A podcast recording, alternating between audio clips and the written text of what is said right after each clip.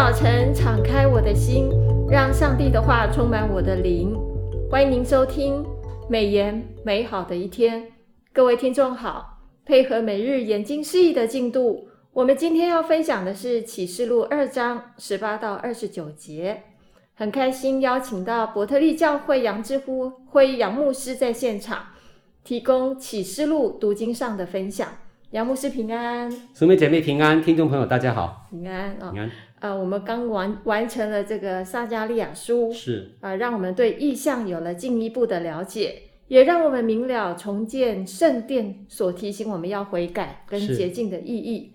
我们从啊、呃、撒迦利亚书的十二到十四章看到了很多这个当那日还有耶和华的日子这样的一个字眼啊，是从这些预表性的经文。也让我们读启示录做了比较好的这个预备，是。所以我想要请问杨牧师第一个问题：启示录是圣经的最后一卷书，呃，研经释义的作者胡少明牧师有提到，圣经是以创世纪为开始，以启示录做结束。启示录是新约当中唯一的先知预言书，呃，地位非常的独特。若是缺了启示录，上帝的计划便有头无尾，应许也就落空。请问杨牧师，你如何看启示录呢？它对我们基督徒又有什么样重要的意义？是我们了解一卷圣经的书卷的时候，我们以前有提到文本。文本就是好像我们购物袋一样哈，购物袋如果是我们去麦当劳给他看看看这个购物袋，你大概知道里面的内容是什么。是对。如果我们到一个鞋店那边，它一个叫 Nike 袋，你会大概知道里面是什么。嗯卖鞋子的 哈，对不对？对。那这个文本，我们必须要先了解这本书的文本，就是它的题材是什么。是。所以呢，启示录它的题材是属于启示文学。所谓的启示文学呢，是用象征的方法。把盼望，就是神最后的一个胜利，哈，带给正在受逼迫的人。事件根据文学的形式排列，而不是依照其时间的次序排列。启示录被放在圣经最后一卷书是有非常重要的意义的，哈，很适当的哦，因为最后几章所描写的是世界末后的日子，以及神拯救的大业完成。正如美言的作者胡绍明牧师提到，若是缺了启示录，圣经以创世纪为开始，上帝的计划就有头无尾了，应许也就落空了。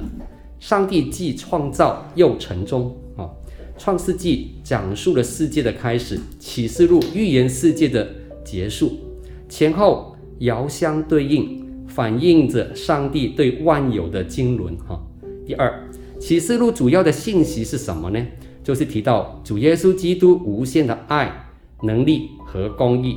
本书是怎样的一卷书呢？启示录第一章的一到五节已经说得非常明白了。比如说，它是启示，启示就是揭开、打开的意思。我想喝这杯，呃，杯子里面的内容，但是我不知道是什么。打开杯盖这个动作就是启示。哦，是上帝的默示。把快要成就的事，只是读预言书上面的人，哈，一章一节提到的，他也是预言，一章三节提到预言，预告上帝要成就的事，宣布上帝对人的要求，在他的恩典以及刑罚当中，人应当走的道路。他也是一封书信，一章四节十一节提到，啊，作者是约翰，啊，就是耶稣最心爱的这个门徒。写给小亚细亚期间教会的公开信，是教导的信，用文字来晓諭，宣告上帝的慈爱与宽容。因此，启示录是一本充满盼望的书。耶稣所爱的门徒约翰亲眼见过耶稣，他宣告这位得胜的主必会再回来，为义人伸冤，并审判恶人。作者写本书的主要目的是给读者。希望以及鼓励，劝勉他们在遭受大逼迫患难的时候，仍然要坚守信仰。启示录也是一卷啊、警告教会的书。基督提醒教会要委身过公义的生活。虽然耶稣向约翰启示他自己已是差不多两千多年前的事了，但这些启示仍然对今天的基督徒有安慰跟挑战。我们明白了约翰这个盼望的意向，就可以振作起来，因为基督将要回来拯救属他的人，并向那一些欺压他们的人算账。诵读这书上预言的和那一些听见要遵行其中所记载的人，都是有福气的。像上节提到的，因为约翰要向我们表明，基督是真正荣耀得胜的主。阿门。阿门。所以我第二个问题哦，马上就要问杨牧师，《启示录》一到呃一章三节的经文，就是刚刚您念到的，提到了念这书上预言的和那些听见又遵守其中所记载的，都是有福的，因为日期近了。阿妹。这是上帝启示这卷书的目的吗？啊，问的非常好的问题。我们都是有福的人，嗯，因为信上帝的，就是我们知道上帝是一切福气的源头。他是赐福施恩的神。古代大部分的人呢，你知道吗？是不能阅读的，文盲，很多是文盲。像早年中国大陆跟台湾的人民，受教育的人不多的，大多数都是靠读过书的识字的人来帮大家宣读书信以及报章杂志的内容哦。哦，有没有这样的一个电影？有看过？有有有。读报人哈、哦嗯，那约翰的年代也是这样的。若要让每一个人都有一本手抄本圣经啊，更是不可能啊。因此，这里的祝福是给当时候向教会，就是那些会众哈、啊、宣读的人。其实那个时候宣读的人是每个会堂里面只有一位。哦，是啊。对，因为这是很宝贵的哈、啊。也给那一些聆听的人，其余的会众都要听圣经的宣读。祝福的形式呢，是在旧约以及犹太文学当中都很常见的，比如说新约的。八福啊，马太福音五章一到十二节提到的啊。第二方面，本书有记载了七种福啊。这边所记载的是第一种，就是诵读这书上预言跟那一些听见又遵行的人，必得本书所宣布的救恩的保证之福，类同登山宝训所记耶稣所宣告的福分，乃是给予仰望神、寻求救赎的人。其余的六种福气呢，我们可以看到在哪里呢？启示录十四章十三节，十六章的十五节，十九章的第九节，二十章的第六节，二十二章的第七节以及十四节。这些福同样是赐给那一些在各教会当中诵读这启示以及听见了要遵守的人，有恩惠跟平安赐给这些教会的弟兄姐妹。哈，就是一章四到五节所提到的。最后我看到的是约翰所说的日期近了是什么意思呢？它是指一个关键的时刻，转机的来临的时刻已经近了，目的是催促读者做好预备，等待最后的审判以及天国已然跟未然。有听过这个书说吗？就是 already and not yet。耶稣第一次啊降生在马槽时已经是天国已经进来了，就是已然，未然就是耶稣还没有。德国降临就是第二次再来，这段中间的时间呢，就是叫做天国的预备期哈。那我们不知道这些事情是什么时候发生的，但必须常做准备。教会讲明末世的这些真理，让世人也能够领受恩惠跟平安。是，我们要迎接主的再来，要有预备心哦。是的，啊、呃。我接下来的问题想要问杨牧师，就是启示录的第二章跟第三章是上帝启示约翰写信给呃这个亚细亚七个教会的信，嗯，每个教会都有不同的困难，上帝都知晓也纪念，是。也有各自不合神心意的一些责备或提醒，嗯，所以第三个问题想要请问杨牧师，七个教会哦，我们知道这个七是一个完全的数字，是不是也意味着所有的教会呢？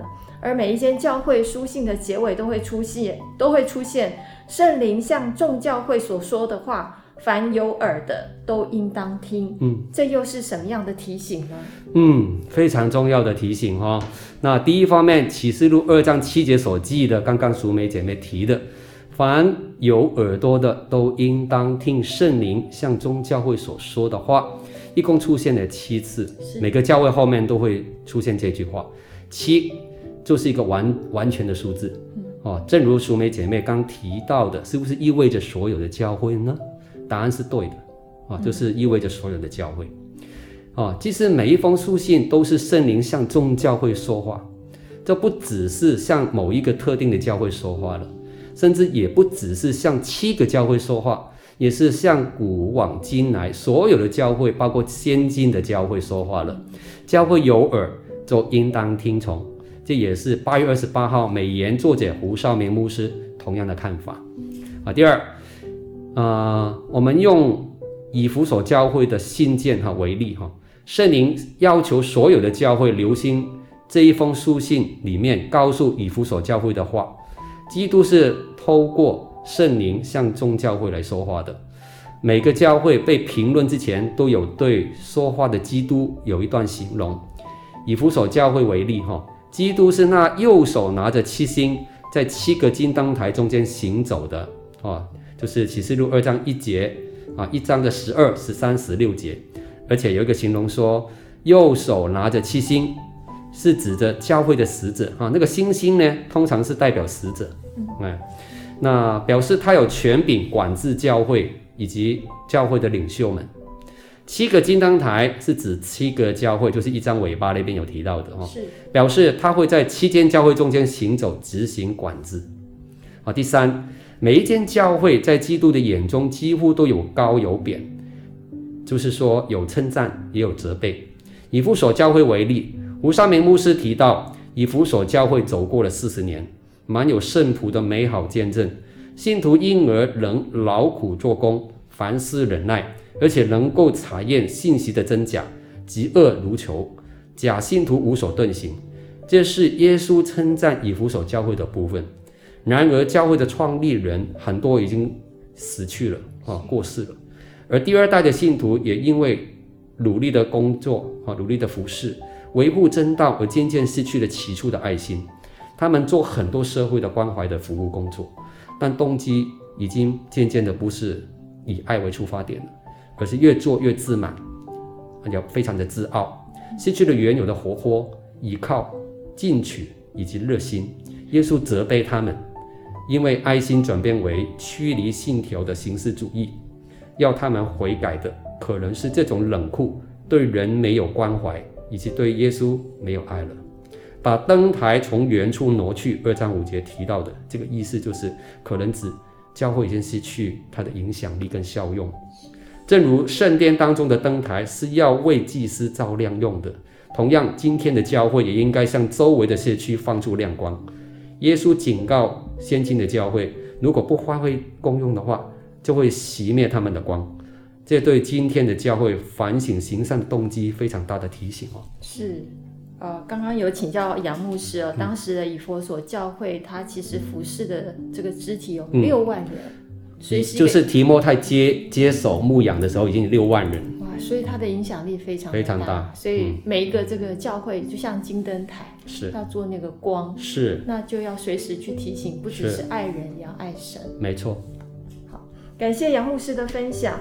呃，启示录因为提及的意象很多，所以周遭常常会有弟兄姐妹觉得啊，这卷书信实在这卷书实在太难了。